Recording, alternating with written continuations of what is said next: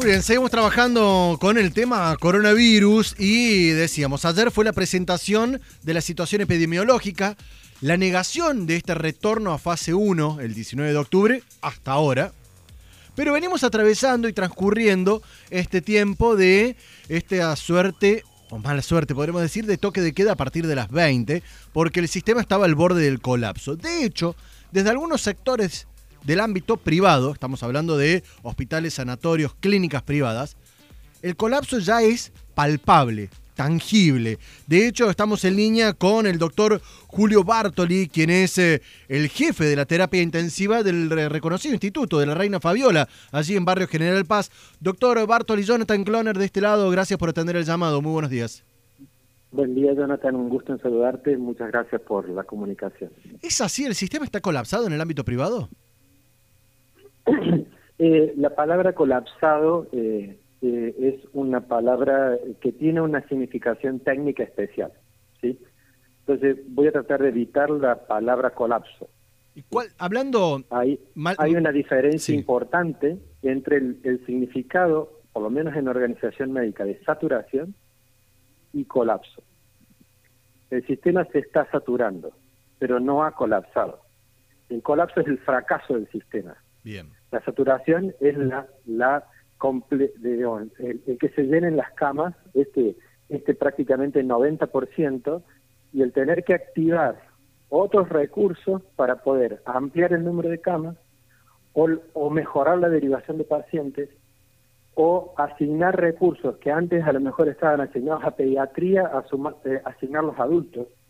Eh, eh, utilizar quirófanos para ventilar pacientes. No sé, todos estos son resortes que se activan en el momento de saturación para evitar el colapso. Doctor, ¿qué Ese es? el punto en el que estamos. ¿Qué es ampliando camas y ampliando capacidades, pero con una ocupación, en el caso de la Fabiola, del 100% de las camas críticas y, eh, digamos, seleccionando pacientes para ver dónde nos ubicamos para poder asistirlos. Es una situación, a ver, vamos a usar bien el término de saturación para corregir e ir aprendiendo. todos los días vamos sumándole un concepto nuevo. Digo, ¿qué es esto de ventilación de pacientes que se están utilizando los quirófanos, para entender?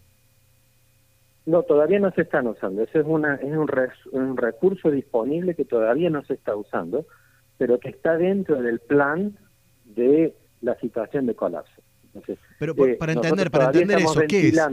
Digamos, ¿qué significa que una cama de terapia intensiva necesita una cantidad de recursos tecnológicos y de profesionales y de medicamentos que son afines a otras áreas, por ejemplo, eh, las unidades coronarias, las terapias intensivas pediátricas o los quirófanos tienen personal, tecnología, medicamentos y forma de trabajar que se parecen mucho a la terapia intensiva. Bien, doctor, le consulto en, esta situación de saturación. ¿Se da porque están realmente todas las camas ocupadas o porque hay falta de personal? Consulto esto porque en los últimos días, con la triste noticia del jefe de terapia de, la clínica Vélez Arfiel, daban cuenta de que había cinco camas que no se podían utilizar por falta de personal que está afectado, contagiado eh, por, distintas situaciones de, de coronavirus, de COVID-19. La, escasez de personal médico eh, especializado es acuciante. Y eh, esa, esa escasez significa que eh, semana tras semana, dos o tres veces por la semana, mm, te falta un, el, un médico porque se enfermó, se contagió o porque directamente ya no hay. O sea, eso significa que los que quedan están trabajando en doble turno al límite del agotamiento total. Tienen un límite que van a resistir un tiempo y después van a quedar exhaustos.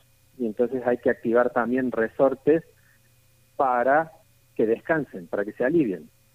Un ejemplo de eso, por ejemplo, es que nosotros estamos incorporando pediatras, intensivistas pediátricos, a la terapia intensiva de adultos. ¿Para qué? Eh, hay muchas cosas que tienen que entrenarse porque no es lo mismo atender un niño que atender a un adulto, pero tienen tantos conocimientos parecidos, ¿sí? Y los pueden aplicar de la misma manera, que entonces es muy fácil introducirlos para que nos ayuden. de esa manera aliviar el equipo de adultos y tener resortes para recambio también, para decir, bueno, ¿qué pasa si se me enferma eh, el, titular de ese día? Me, quedo pensando que... Pero la escasez es enorme, la escasez es enorme y no tiene una solución inmediata. Me quedo pensando en esta situación que describe, y estamos hablando pura y exclusivamente de COVID-19 o de coronavirus, y me imagino que esto debe repercutir o afectar a las personas que llegan con otras eh, patologías, con otras eh, afecciones a la clínica. En este caso, Reina Fabiola, estamos hablando con usted, pero debe suceder en el resto de las entidades. Eh, sí, hay, hay determinadas patologías en las que eso tiene impacto y determinadas patologías que han desaparecido por la pandemia. ¿Cómo cuáles, por ejemplo? No, ha habido... Eh, hay, hay, hay reemplazo de enfermedades, ¿sí? Entonces, hay, hay eh, enfermedades que todos hemos escuchado en los medios que sí están siendo relegadas, por ejemplo, la enfermedad cardiovascular. Sí, que eso veremos el efecto de acá a un tiempo, me imagino.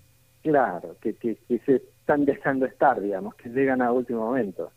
Pero normalmente en el invierno nosotros tenemos siempre un pico de ocupación del 100% por la neumonía bacteriana y por la gripe A en invierno, y ninguno de las dos se ha hecho presente este año. Directamente no, porque el aislamiento preventivo, social y preventivo ha evitado el contagio también de la gripe y también de la neumonía, entonces no hay. Estamos hablando no ha habido virus sincitial respiratorio en los niños tampoco. Entonces, hay algunas enfermedades que no se han presentado, ¿sí? Por suerte. Por suerte. ¿sí? y hay otras enfermedades que pueden quedar relegadas, pero de ellas, y hay una que importa mucho, es la enfermedad cardiovascular, tanto cardíaca como cerebral. Y si diría, tengo que seguir, eh, la segunda serían eh, las enfermedades metabólicas. Estamos en línea con el doctor Julio Bartoli, es eh, jefe de terapia intensiva de Reina Fabiola. Eh, reconocida entidad, y nos dice de la saturación del 100% de las camas, entre varios temas que venimos hablando. Me imagino, doctor, que usted está en diálogo constante con otros colegas eh, que se deben conocer, que deben compartir distintas entidades y ámbitos. ¿Esta situación que se presenta en Reina Fabiola, ¿se repite en otras entidades? Sí, prácticamente todas las terapias intensivas con las que yo he tenido contacto están en la misma situación. Incluso estamos teniendo llamados eh, tanto de la capital como del interior intentando ayudar pacientes y no les podemos dar respuesta. Que, no es menor. En ese sentido, hace falta mejorar el sistema de derivación de pacientes en la parte privada.